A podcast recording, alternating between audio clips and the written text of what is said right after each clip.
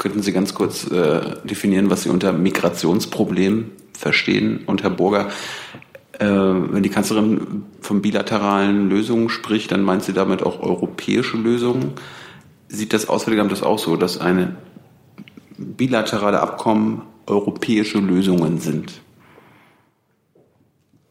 Also ich bin kein Lexikon, das müssen Sie schon selbst recherchieren, wenn Sie das bis heute noch nicht wissen. Ich spreche nicht vom Migrationsproblem.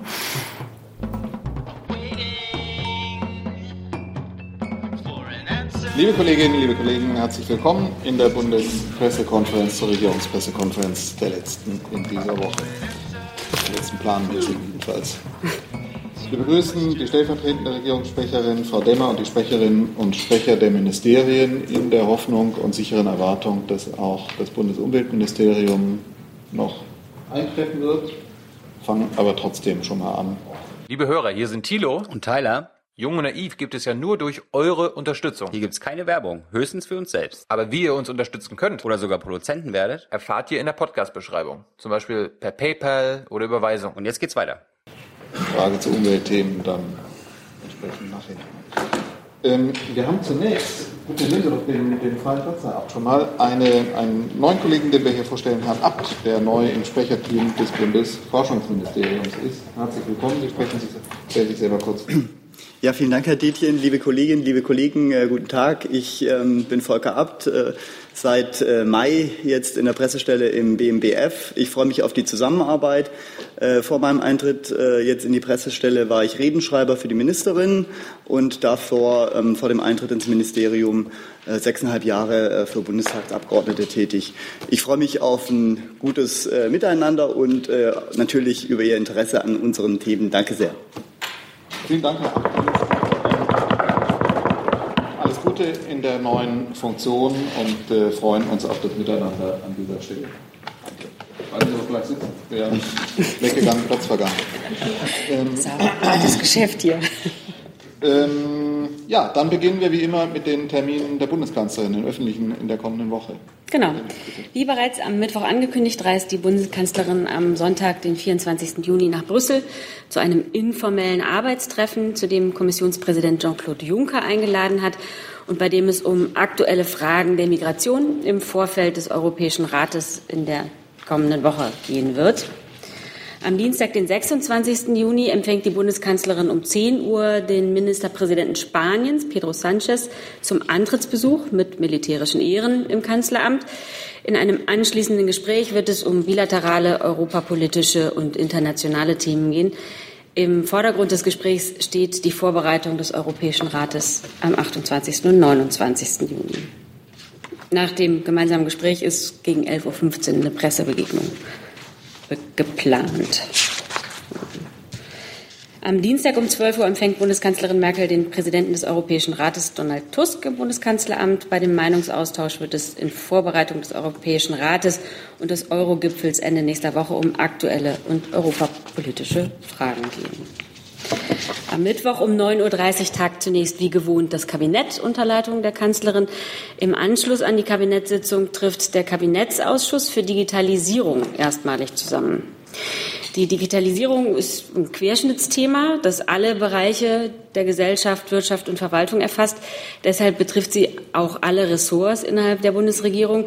Die wichtigen Fragen, die sich aus dem Digitalisierungsprozess ergeben, müssen naturgemäß also auch ressortübergreifend beraten, koordiniert und beantwortet werden. Dazu ist regelmäßiger Austausch vonnöten, nicht nur auf Fach, sondern auch auf Ministerebene.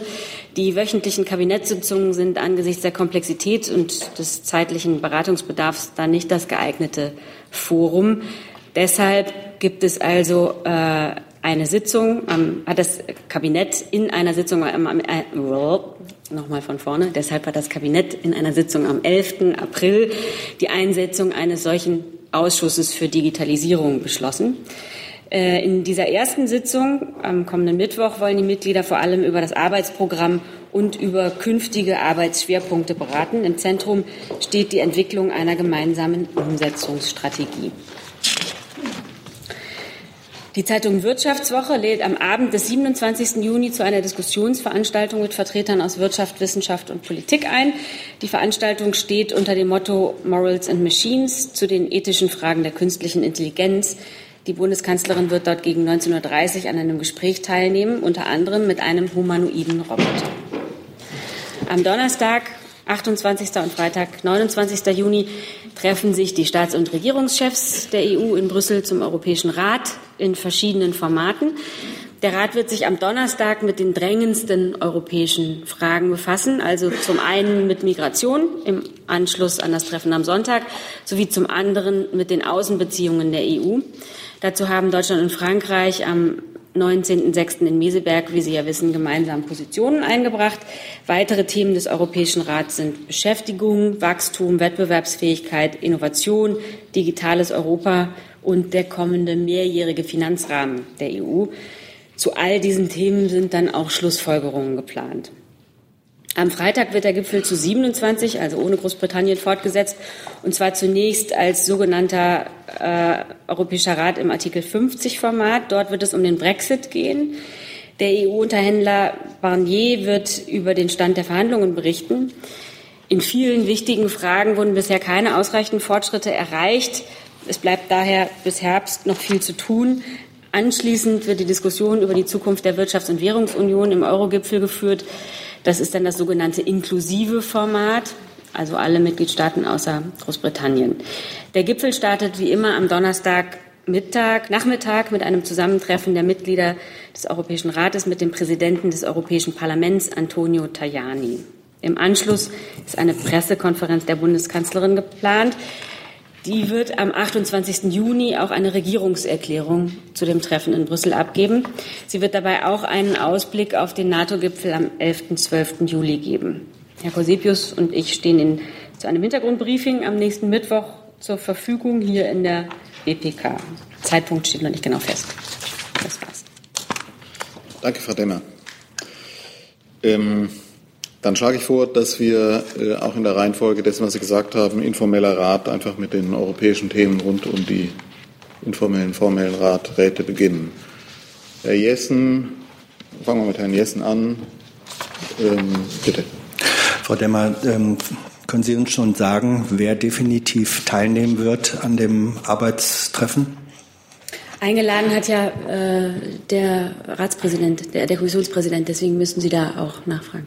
Es könnte ja sein, dass er Sie informiert hat. Hat er, aber das ist nicht unsere Aufgabe, hier über die Teilnahme anderer Staaten zu berichten. Noch eine. Okay. Ja. Ist die Bundeskanzlerin zufrieden mit dem Umfang von Teilnehmern, der ihr bis jetzt bekannt ist? Es gibt eine ganze Reihe von Staaten, die daran teilnehmen, betroffen und interessiert. Ähm, es ist gut, dass dieses Beratungs- und Arbeitstreffen jetzt stattfinden wird. Und den Ergebnissen möchte ich hier naturgemäß nicht vorgreifen. Herr Delfs, Herr Heller, Herr Scholper, Herr Jugend zu dem Thema? Herr Scholker, dann die Kollegin dort. Also gehen wir so in der Reihenfolge. Bitte. Ja, äh, Frau Dammer, können Sie noch mal äh, was sagen, wie das gestern eigentlich gelaufen ist mit dem italienischen Ministerpräsidenten? Der hatte ja zeitweilig, so kannte man ja den italienischen Medien entnehmen, eigentlich dann angedroht, doch nicht zu kommen am Sonntag. Dann gab es ja wohl ein Telefonat.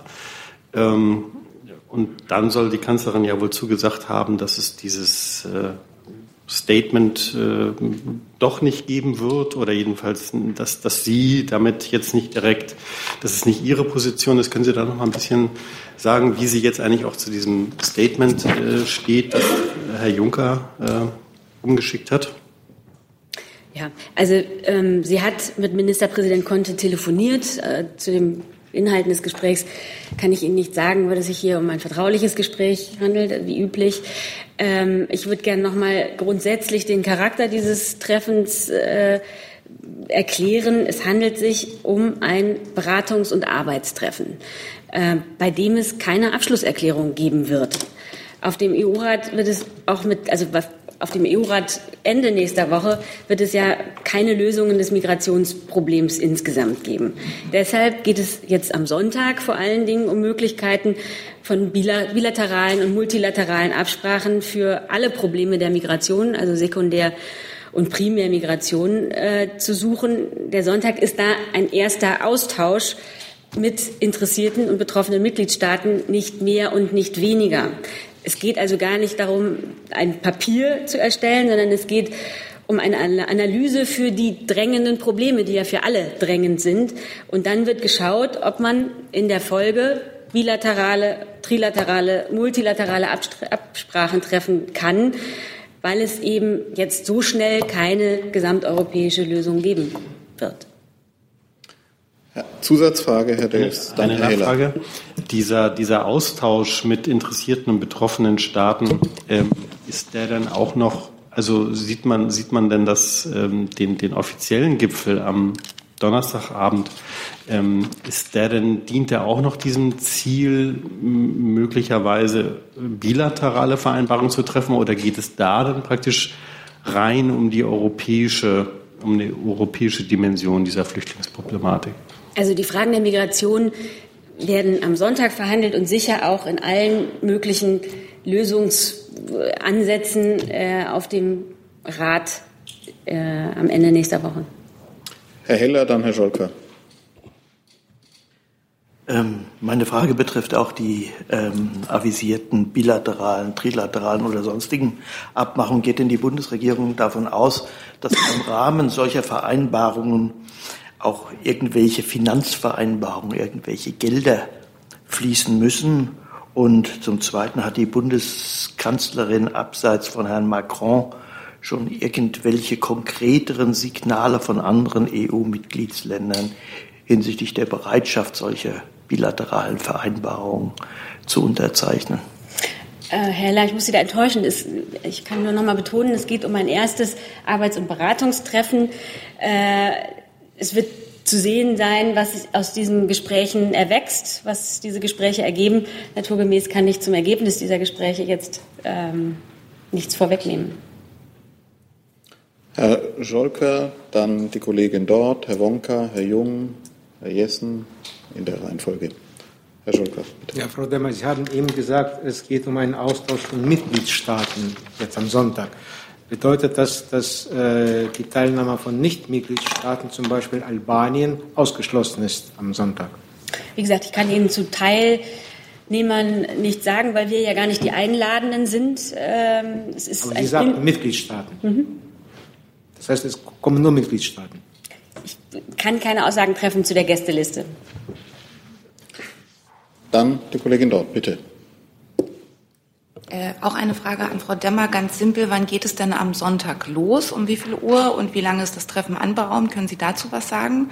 Und sind wir auch in dem ganzen Bereich europäische versus nationale Lösungen? Dann hätte ich auch eine Frage an Frau Petermann oder wollen wir das hinten anstellen? Es, also da geht's, es geht im Prinzip um die Frage, am Montag hat ja der Minister angekündigt, schon mal in einem ersten Schritt Zurückweisungen an der Grenze für diejenigen, die wieder Einreiseverbote haben, anzuordnen in den kommenden Tagen. Das war am Montag. Ich weiß nicht, ob es mir entgangen ist. Hat er das getan? Äh, am Sonntag geht es um 15 Uhr los. Frau Petermann. Das hat er getan. Am darauffolgenden Tag ist das auch bekannt gegeben worden dass äh, der Bundesinnenminister äh, angeordnet hat, die Bundespolizei angewiesen hat, künftig im Rahmen von vorübergehend wieder eingeführten Grenzkontrollen an den Binnengrenzen Personen, gegen die ein Einreise- und Aufenthaltsverbot nach Paragraph 11 Absatz 1 Aufenthaltsgesetz besteht, zurückgewiesen werden, ungeachtet davon, ob sie ein Schutzersuchen äußern. Das ist der Inhalt dieser Anweisung gegenüber der Bundespolizei. Dann Herr Wonka, dann Herr Jung.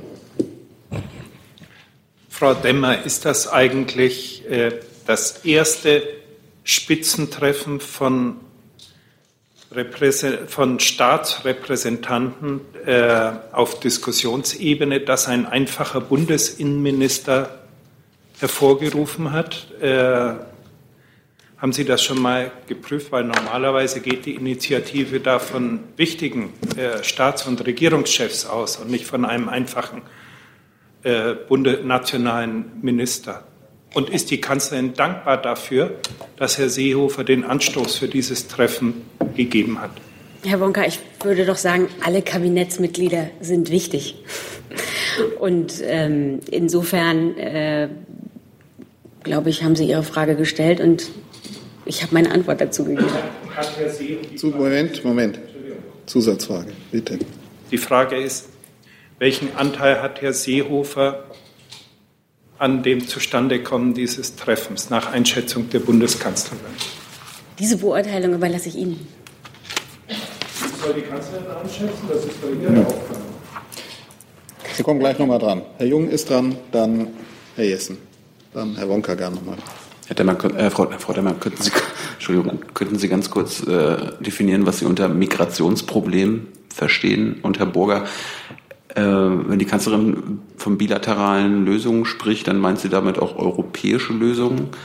Sieht das Auswärtige Amt das auch so, dass eine bilaterale Abkommen europäische Lösungen sind? Also ich bin kein Lexikon, das müssen Sie schon selbst recherchieren, wenn Sie das bis heute noch nicht wissen. Ich spreche nicht vom Migrationsproblem. Amt. Die Frage an mich äh, ist genau in dieser Form am Montag schon gestellt und von Frau Adebar beantwortet worden.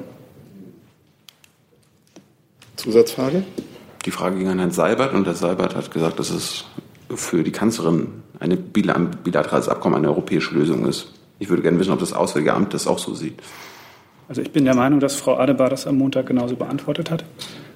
Ähm, wenn nicht, dann würde ich das nachreichen. Herr Jessen. Frau Demmer, Sie haben gesagt, ähm, bei diesem Arbeitstreffen gehe es ja nicht darum, Papiere zu erstellen. Nun ist der Entwurf eines Papiers in der Öffentlichkeit erschienen. Es hat sich zumindest jemand aus dem Apparat gedacht, es gäbe doch eins. Die Bezeichnung First Draft lässt darauf schließen, dass weitere geplant sind. Ähm, hält die Kanzlerin äh, diese, diesen Entwurf und was daraus folgte für kontraproduktiv im Hinblick auf einen Lösungsprozess? Ich möchte das überhaupt nicht bewerten. Ich habe jetzt, habe Ihnen ja erklärt, also es ging nicht darum, also es wird da keine Abschlusserklärung geben. Es äh, geht jetzt darum zu sondieren, äh, was bilateral, trilateral, multilateral möglich ist. Ähm, und lassen Sie uns doch den Sonntag abwarten. Gerne.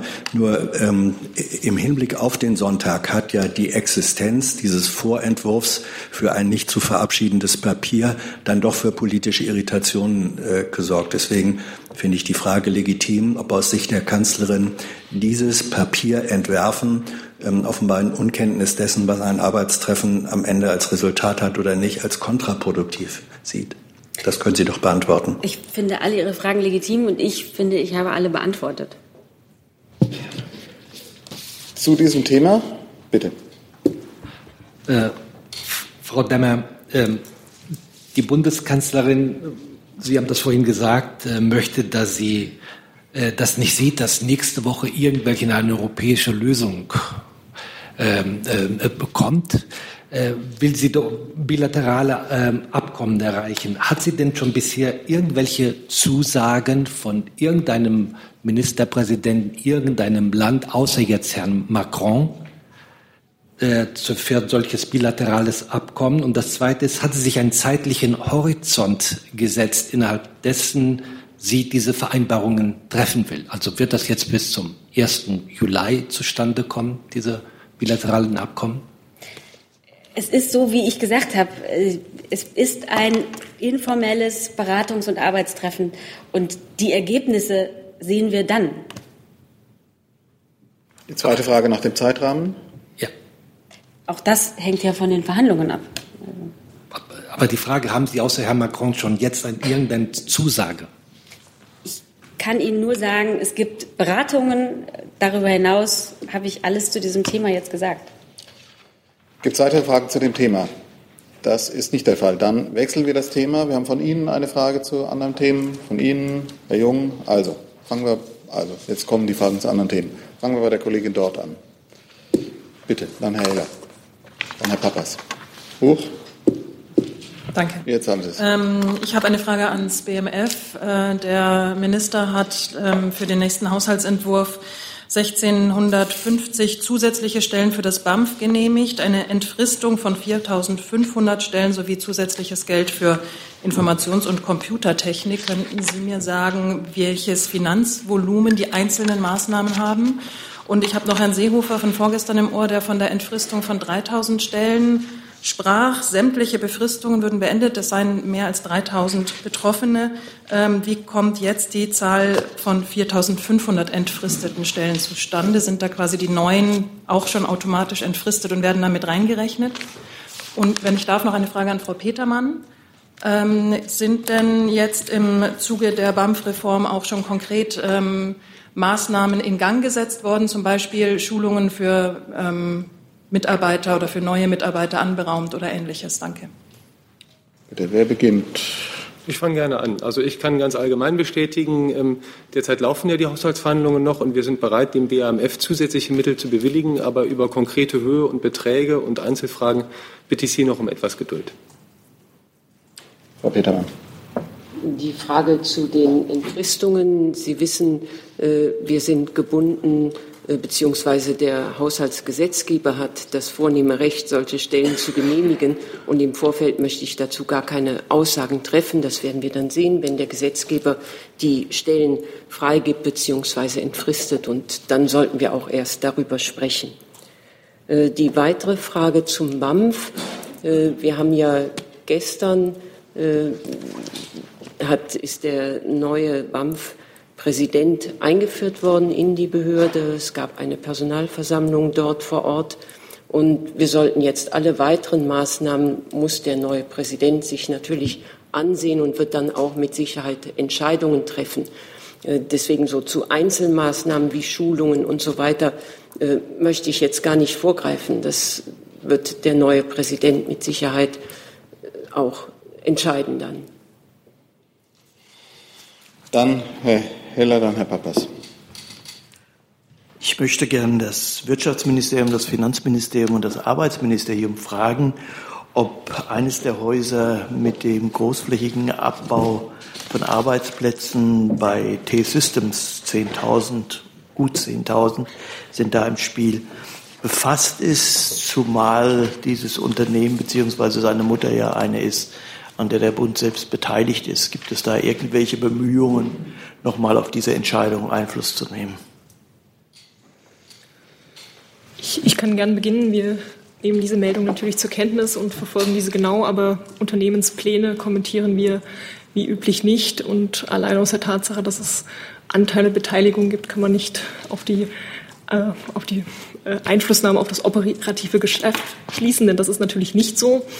Insofern sind es für uns unternehmerische Entscheidungen, die wir verfolgen, aber nicht kommentieren. Ja, ich kann, bitte. Ich kann es relativ kurz machen. Ich kann nur sagen für das Arbeitsministerium, dass wir darauf bauen, aber auch darauf hoffen, dass ähm, auch in diesem Fall die Sozialpartner da zu guten Lösungen kommen, dass sie sich zusammensetzen, dass sie sich zusammenraufen. Bisher hat das, soweit ich das überblicke, auch in dem Unternehmen, in anderen Unternehmensteilen ähm, so ausgesehen, dass sich die Sozialpartner da ernsthaft bemühen, gute Lösungen zu finden. Und für das Arbeitsministerium würde ich die Hoffnung zum Ausdruck bringen, dass das diesmal auch so ist.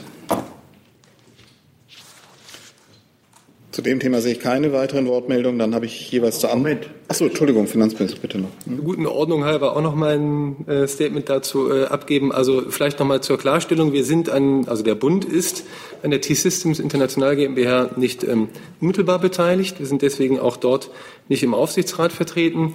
Aber im Übrigen ähm, ähm, würde ich gerne das bestätigen, was auch schon gesagt worden ist, dass wir ähm, glauben, dass ähm, es ähm, gut ist, dass ähm, bereits angekündigt worden ist, dass mit den Sozialpartnern über diese Maßnahmen gesprochen wird und dass ähm, eben auch die äh, Möglichkeit betriebsbedingter Kündigungen ähm, nicht in Anspruch genommen werden soll. Gut, dann ähm, habe ich jetzt verschiedene Wortmeldungen zu anderen Themen und fange an mit Herrn Pappas. Bitte. Jetzt haben Sie es. Eine Frage an Frau Demer. Ähm, ich, wie bewertet eigentlich die Bundeskanzlerin die Entscheidung, äh, die Finanzminister im Eurogroup zu Griechenland äh, getroffen haben? Hier war es gerade so laut. Ich, ich kann ein bisschen lauter. Wie bewertet die Bundeskanzlerin die, Be die äh, Entscheidung im Eurogroup zu Griechenland? Also die Eurogruppe hat sich ja gestern Nacht über den Abschluss des Griechenland-Programms und die weiteren Perspektiven danach geeinigt. Ich möchte jetzt zu den Einzelheiten überhaupt das gar nicht kommentieren. Da wird ja der Finanzminister äh, nach dem ECOFIN in einer Pressekonferenz Stellung nehmen. Aber ich würde schon gern sagen, dass mit den gestern vereinbarten Schritten nach acht Jahren das letzte der Hilfsprogramme seinen Abschluss findet, äh, die in der Krise für Euro-Mitgliedstaaten notwendig geworden waren, diese Schritte. Und das ist doch ein gutes Signal für Griechenland und die Eurozone. Diese Programme waren wichtig, um den Ländern bei der Rückkehr zu nachhaltigen öffentlichen Finanzen und zu Wachstum und Wettbewerbsfähigkeit zu helfen und auch die Stabilität der Eurozone insgesamt zu sichern. Ähm, Griechenland hat in diesem Kontext erhebliche Anstrengungen unternommen, seine Ausgaben in den Griff bekommen, Reformen ergriffen und nicht zuletzt dadurch auch wieder zu Wirtschaftswachstum zurückzukehren. Äh, die Partner in der Eurozone, das heißt alle Euro-Länder, haben in Zusammenarbeit mit den europäischen Institutionen und auch dem IWF immer wieder ein hohes Maß an Solidarität gezeigt, um Griechenland auf diesem Weg zu unterstützen. Ich hatte eigentlich auch eine zweite Frage an Dr. Felling. Darf ich sie stellen? Bitte. Ja. Zusatz. Äh, wie ist es die äh, Entscheidung äh, zu erklären, dass der IWF nicht finanziell bei dem dritten Programm mehr sich beteiligt? Es gab ja das starke Versprechen von dem früheren Finanzminister Wolfgang Schäuble, dass dieses Programm unter der Voraussetzung einer Beteiligung des IWFs zustande kommt. Jetzt. Ähm, bei der Frage, da möchte ich um Verständnis bitten. In der Tat, unser Minister wird in circa einer halben Stunde vor die, selber vor die Kameras treten bei einer Pressekonferenz in Luxemburg. Und dort wird er sich zu all diesen Fragen rund um Griechenland und um das Treffen ähm, ähm, in Luxemburg äußern. Dann zu diesem Thema Fragen der Kollegin dort, Herr Kuparanis, Herr Jung, Herr. Dann, also, die Kollegin dort, bitte. An das Finanzministerium, ich versuche nochmals, ähm, wie schwer war es, den Kompromiss zu erzielen? Deutschland soll ähm, ja die größten Einwände gehabt haben. Ich werde mich wiederholen und ähm, bitte Sie einfach da um Geduld. Wie gesagt, unser Minister wird alle diese Fragen beantworten, aber ähm, jetzt nicht durch mich. Muss man sehen. Also sollte jetzt jeder überlegen, wenn man äh, die Gelegenheit innerhalb hat, gleich den Minister selber zu fragen. Herr Kuparanis. Zwei praktische Fragen. Und zwar, äh, wie geht es jetzt weiter mit Bundestag und Haushaltsausschuss? Denn es sind ja verschiedene Pakete. Also soweit ich weiß, geht es bei dem FFS, der muss dann unbedingt durch den Bundestag und da langt nicht der Haushaltsausschuss. Berichtigen Sie mich da bitte. Und äh, können Sie noch mal klären mit diesen 2,9 Milliarden äh, Zinsgewinne Deutschlands? Bleibt das jetzt äh, in den, äh, bei der deutschen Haushalt oder wird das an Griechenland zurückgegeben? Da sind jetzt, jetzt irgendwelche Vereinbarungen getroffen worden von den Finanzministern, dass künftig die Zinsen an Griechenland zurückgeführt werden. Gilt das auch für diese 2,9 Milliarden? Also ich verstehe Ihr Interesse, weil Sie gerade jetzt hier sitzen, dass Sie das alles gerne von mir hören möchten. Aber ich bitte da nochmal um Verständnis und das werde ich jetzt wahrscheinlich bei jeder anderen Frage zu dem Thema auch machen. Wenn unser Minister in einer halben Stunde selber dazu spricht, dann werde ich das jetzt hier nicht vorwegnehmen. Ja, das ist plausibel. Hm? Wie bitte? Ich will keine Fragen, ich will keine Fragen abwürgen. Es ist nur sozusagen, wenn wir den Minister selber die Gelegenheit hat, den Minister selber zu fragen, ist es nicht unverständlich, wenn man, wenn darauf verwiesen wird. Herr Jung? Ähm, so, dann wechseln wir das Thema. Dann ist, äh, machen wir die, die noch nicht dran waren. Kollegin, ich habe es versucht. So, bitte. Frau Demmer, bitte. Äh, gestern hat das ukrainische Parlament äh, zwei äh, Gesichter, also ein Gesicht über die nationale Sicherheit der Ukraine verabschiedet und äh, das Gesicht zur Einrichtung des Antikorruptionsgerichts beschlossen. Also wie beurteilt die Bundesregierung diese Akte, diese Gesetze? Tatsächlich müsste ich das nachreichen. Genau, vielleicht kann das Das Auswärtige Amt kann helfen. Ähm, ich kann Ihnen äh, zumindest zu dem ähm, Amendment für die Einrichtung des Antikorruptionsgerichtes äh, in der Ukraine etwas sagen. Ähm, die Bundesregierung hat immer betont, dass die Schaffung des Antikorruptionsgerichts ein wichtiger Schritt auf dem Reformweg der Ukraine ist und auch ein Signal der Entschlossenheit bei der Bekämpfung der Korruption. Ähm, dass die Einrichtung des Gerichts jetzt durch einen Gesetzeszusatz begleitet werden soll, ist ein begrüßenswerter und notwendiger Schritt. Ähm, inhaltlich äh, müssen wir diesen konkreten Vorschlag noch, äh, noch prüfen. Äh, es liegt uns jetzt erst seit kurzer Zeit vor.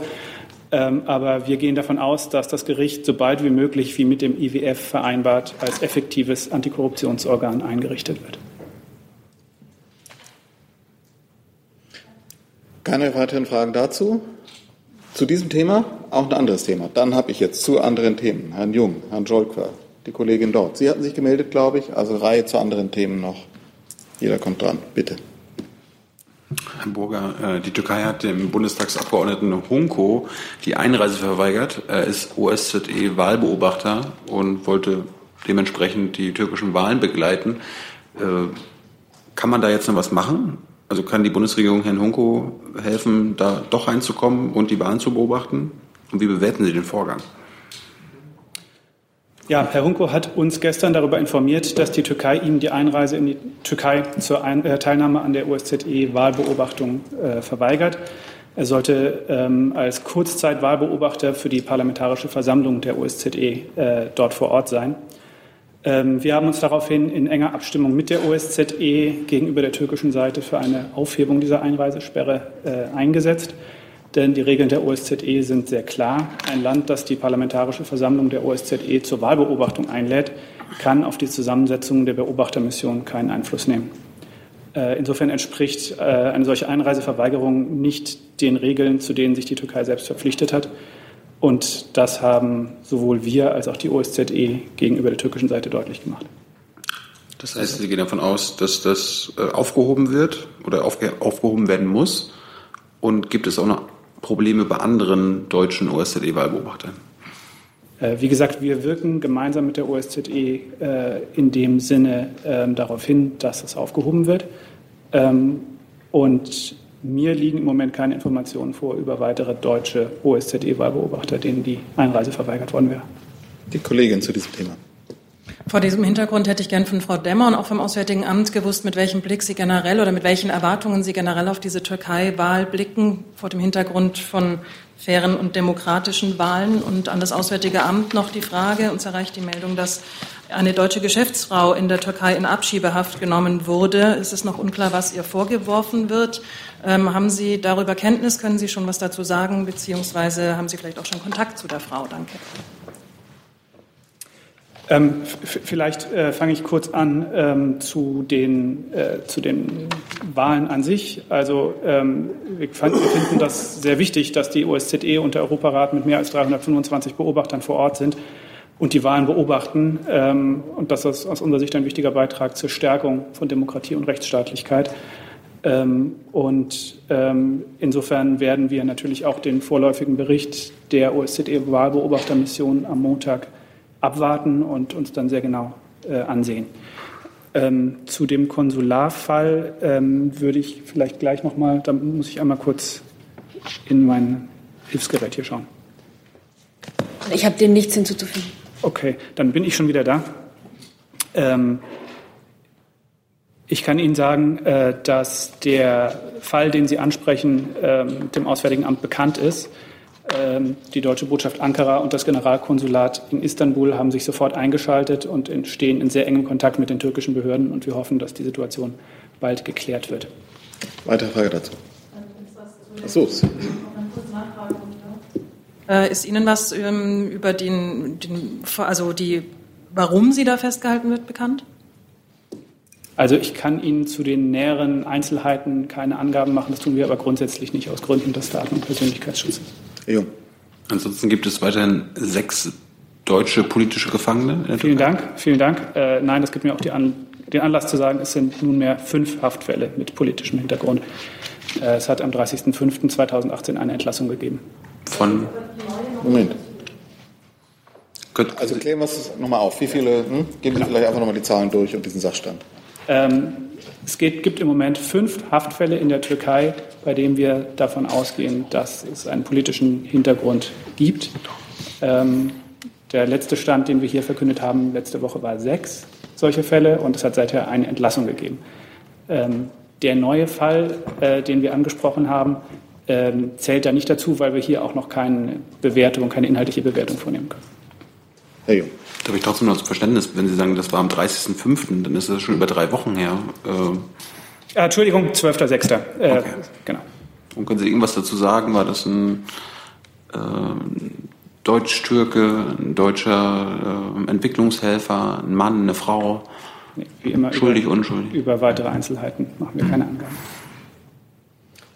Ich sehe dazu keine weiteren Fragen. Dann fangen wir an, der Kollege dort, dann sind Sie dran. Bitte. Äh, Pavel Polak vom Tschechischen Hörfunk. Ich habe eine Frage zur, äh, an Frau Demmer zu der Rede von Bundeskanzlerin am äh, Mittwoch zum Gedenktag der, äh, der Opfer der Flucht und Vertreibung. Und da hatte Frau Bundeskanzlerin gesagt, dass, äh, dass es für die Vertreibung der Deutschen nach dem Zweiten Weltkrieg weder eine politische noch äh, moralische Rechtfertigung gab, da es in Tschechien auf höchster politischen Ebene äh, dieser Satz für Irritation sorgte, möchte ich dann äh, fragen, was hat Frau Bundeskanzlerin mit diesem Satz gemeint, dass es äh, diese Vertreibung also rechtswidrig war oder könnten Sie das Lassen Sie mich irgendwie die Aussage der Bundeskanzlerin äh, zunächst noch mal in den Kontext einordnen. Die Bundeskanzlerin hat vorgestern anlässlich des Gedenktags für die Opfer von Flucht und Vertreibung eine Rede gehalten. Sie hat zunächst allgemein darauf hingewiesen, dass der Gedenktag bewusst den Opfern gewidmet ist. Die allermeisten Fliehenden sind weltweit, ähm, denn die allermeisten Fliehenden weltweit sind Opfer. Äh, danach ging sie auf die deutschen Heimatvertriebenen der Kriegs- und Nachkriegszeit ein und unterstrich dabei völlig unzweideutig, ich zitiere, wir verkennen nicht Ursache und Wirkung. Vertreibung und Flucht der Deutschen waren eine unmittelbare Folge des von Deutschland begonnenen Zweiten Weltkriegs und der unsäglichen Verbrechen während der nationalsozialistischen Diktatur. In diesem Zusammenhang dann hat die Bundeskanzlerin an das individuelle Leid der deutschen Flüchtlinge und Vertriebenen erinnert. Mit diesen Worten setzte die Bundeskanzlerin ein wichtiges Postulat der deutsch-tschechischen Erklärung über die gegenseitigen Beziehungen und deren künftige Entwicklungen vom 21.01.1997 um. Und ich zitiere wieder, beide Seiten sind sich bewusst, dass der gemeinsame Weg in die Zukunft ein klares Wort zur Vergangenheit erfordert, wobei Ursache und Wirkung in der Abfolge der Geschehnisse nicht verkannt werden dürfen. Also, und ich möchte betonen, also Deutschland hat sich stets zu seiner historischen Verantwortung bekannt und wird sich natürlich auch weiterhin zu ihr bekennen. Weitere Fragen dazu? Vielleicht kann ich sogar noch, also die Bundesregierung freut sich auf die Zusammenarbeit mit der neuen Regierung in Prag. Und um ein anderes Postulat der deutsch-tschechischen Erklärung, die ich eben schon zitiert habe, umzusetzen, es geht ja darum, die Beziehungen partnerschaftlich auch auf die Zukunft auszurichten. Dann ist die Kollegin dort dran, danach Herr Lang. So, albanische, der albanische Außenminister äußerte sich gestern per Twitter, dass die Bundeskanzlerin und die deutsche Regierung für eine Eröffnung der Beitrittsverhandlungen mit Albanien seien. Frau Demmer, wir kennen die Empfehlung des deutschen Außenministers dazu, äh, aber wie steht die Bundeskanzlerin? Ich würde sagen, da spricht das Außenministerium dazu. Also Sie sagen ja, Sie kennen die Haltung des ja. Außenministers schon. Genau. genau der, Aber die Bundeskanzlerin, gibt es eine offizielle, wird es eine offizielle Haltung Deutschlands zu dieser Fra Frage kommen? Wann können wir damit rechnen? Die Haltung des Außenministers ist eine offizielle Haltung. Und die Bundeskanzlerin unterstützt das auch, ist für eine sofortige Eröffnung der Verhandlungen mit Mazedonien und Albanien. Tatsächlich muss ich sagen, ich weiß nicht, was der letzte Stand da ist. Das ist ja alles im Fluss. Äh, und ich kenne jetzt auch die Aussage des Außenministers nicht. Deswegen würde ich äh, Sie bitten, wenn Sie sie kennen, das ist eine Aussage Aber es der gab jetzt nicht gestern irgendwas Konkretes, dass der Außenminister veranlasst, hat, den albanischen Außenminister veranlasst hat, sich zu bedanken bei Deutschland. Ich kenne auch den Tweet des äh, Ja. Albanien nicht, deswegen fällt es mir jetzt schwer, da Stellung zuzunehmen. Okay, danke. Themenwechsel und Herr Lang ist dann. Eine Frage an Frau Demmer zum Treffen der EU 27 kommenden Freitag. Sie sagten, Frau Demmer, es seien in vielen Fragen noch äh, keine ausreichenden Fortschritte erzielt worden. Können Sie vielleicht mal zwei oder zumindest ein paar Beispiele nennen, wo es nach Ansicht der Bundesregierung noch hakt und ist der Fahrplan, so wie er jetzt äh, bis jetzt beschlossen wurde, also Austrittsdatum und so weiter, überhaupt noch haltbar?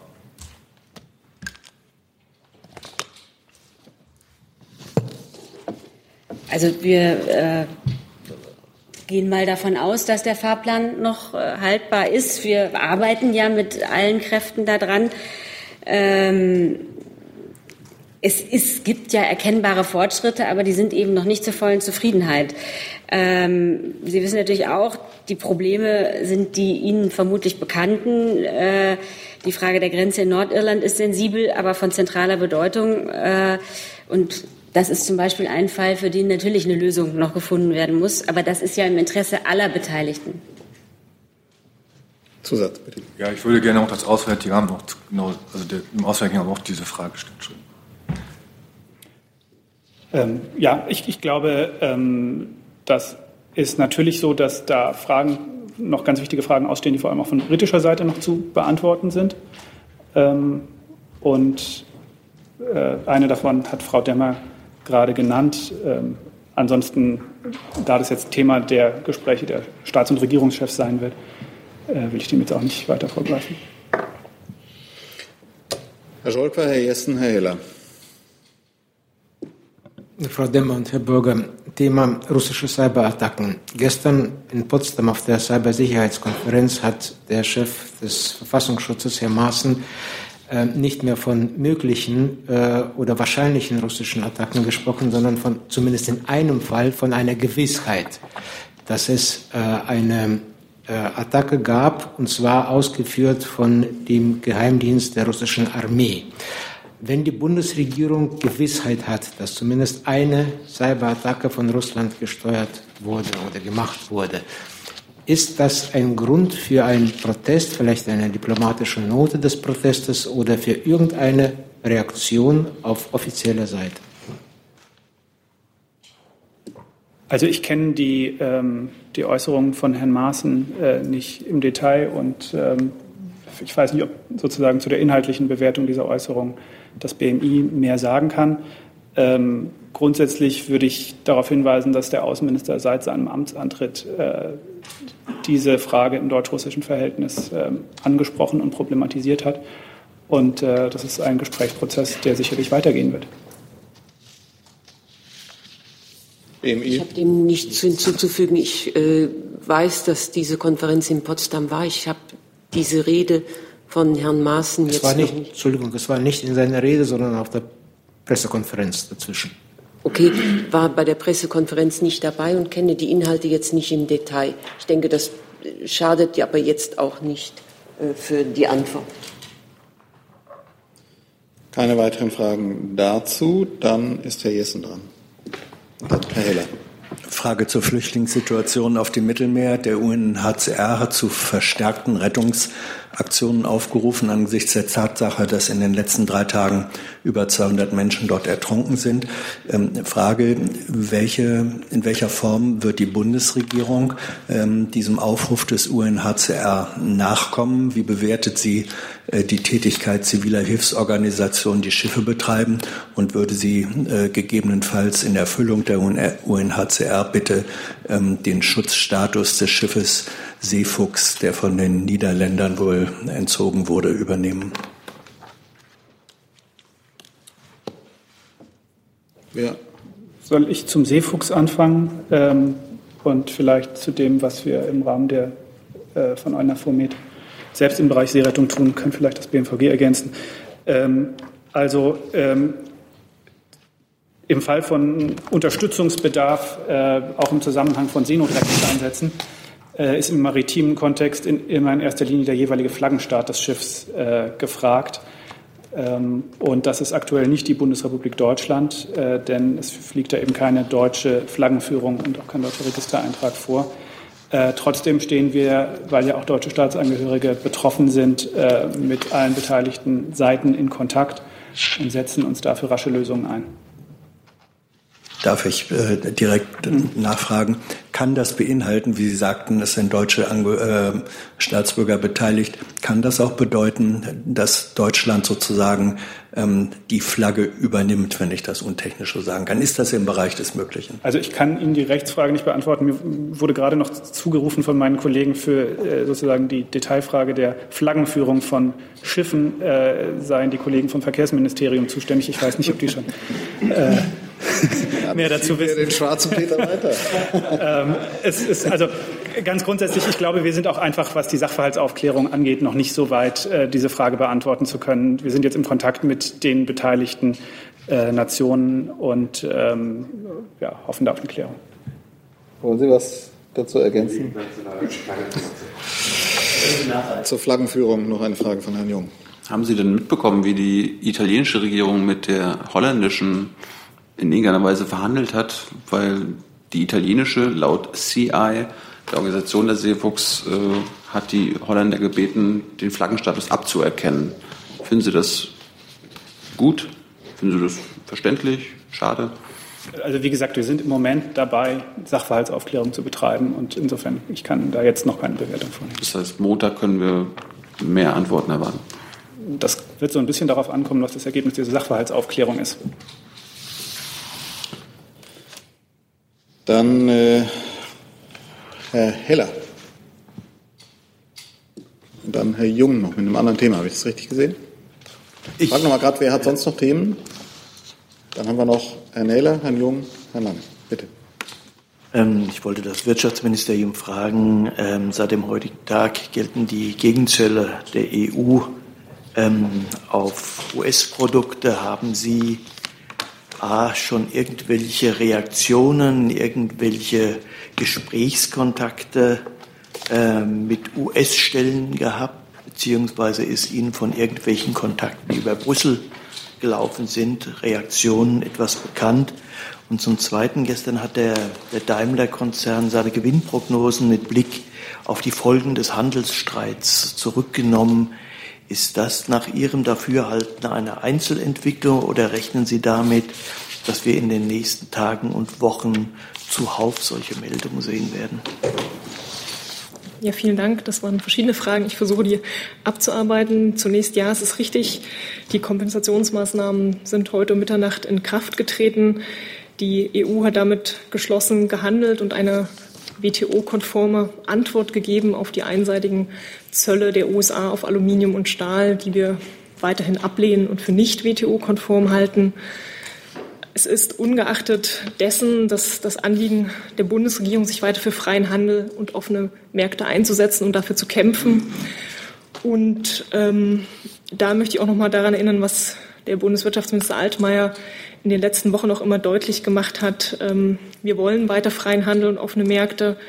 Und wir hoffen, dass diese klare Reaktion der EU dazu führt, dass auf allen Seiten auch schnell Vernunft und Sachlichkeit sich durchsetzt und man dann auch gemeinsam und in, in Gesprächen nach Lösungen suchen kann. Über konkrete Gespräche oder Gesprächsformate kann ich hier an dieser Stelle nicht berichten. Es ist mir jetzt nicht bekannt, dass es jetzt da in den letzten Stunden etwas gegeben hat.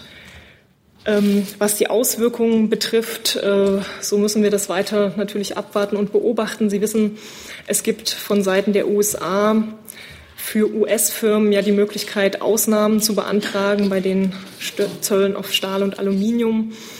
Das ist auch jetzt teilweise schon erfolgt. Das US Department of Commerce hat gestern dazu eine Mitteilung herausgegeben ähm, über erste Anträge, die geprüft wurden.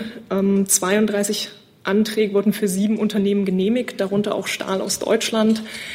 Das, wir gehen auch davon aus, dass es da weitere Anträge geben wird, weil es ja in Deutschland Spezialstähle gibt, für die es sicher ein Interesse auch von US-Firmen gibt, da Ausnahmen zu beantragen. Insofern ist die Frage nach den, nach den wirtschaftlichen Auswirkungen schwer zu beantworten und kann ich jetzt auch nicht beziffern. Ähm, die Situation ist so, wie sie jetzt dargestellt hatte.